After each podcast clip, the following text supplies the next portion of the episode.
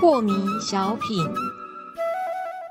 张讲师您好，有一位听众朋友，他想请教讲师，他说啊，日本的小学他会透过带小学生养育小猪来了解这个生命的价值，每天呢细心喂养小猪哦，看着小猪一天天的变胖，每天呢这个小猪就跟着小朋友一起上课，也跟着小朋友一起玩哦，都磨出了很好的感情。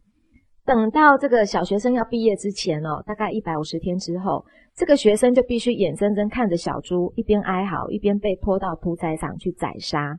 那你会看到那个学生们都嚎啕大哭，而且更残酷的是，宰杀后的猪肉片啊，就这样端到学生的面前，并要他们亲口吃下去自己养了一百五十天的小猪。这些小学生他看着眼前的肉片，学生们个个哭到不行哦，当然就更无法下咽。我想请教讲师的是。他们用如此冲击性的教育方法来对孩子带来，到底是生命的体悟，还是心理的创伤啊？呃，我觉得这样的教育方式啊，是有点变态啦。嗯，啊，为什么说呢？比喻我们养的一只小狗好了，是，猪跟狗一样是一条生命嘛，对不对？我们说狗是人类最好的朋友，其实我告诉你，猪也是人类最好的朋友啦。对，你家里有养一只小狗，养到相当的年纪了，然后呢，觉得没有利用价值了。好，或者现在呢，它的体重、它的体型正好可以卖个好价钱，或者是我可以把它煮来吃了。各位，你吃得下去吗？吃不下呀。如果你自己的家里的狗自己杀了自己还吃得下，你的人性在哪里呢？对不对？是。那跟动物还有什么差别吗？好，那人跟人的相处也是一样，是有情感。好像他在教导小学生一个什么？我想他的原意应该是这样吧。他可能是要让这些小孩子知道说。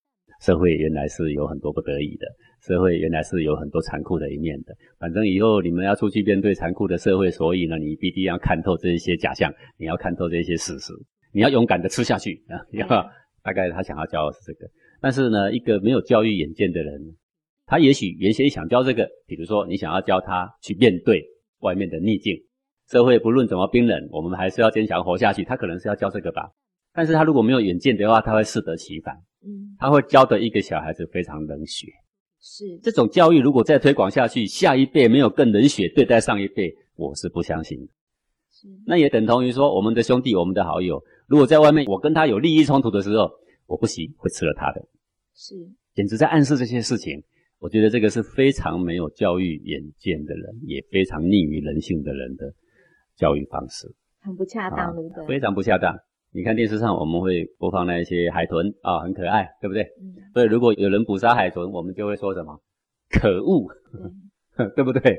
啊，如果鲸鱼那么可爱，那么有人捕杀鲸鱼，嗯，我们也说，嗯，非常可恶，因为我们对它有情感。是。我们就会说它是可恶的，因为他好像违背了我们内心的那份爱。那今天教导小孩做这样的事情，我们已经跟这个小猪相处了这么久。小猪是那么可爱，小孩子是那么天真，对，那么样的喜欢它，然后你去把它杀了之后，活生生叫他说：“你不要吃下去，是你吃下去才是勇敢，对吗？”啊，这叫变态的教育。对啊，现代的社会上主宰教育的人太多，处于这种没有远见的教育思想，嗯哼，自以为是，自以为新潮，是自以为在改革，是，但是却破坏了人的基本的善念。这个是非常不应该的。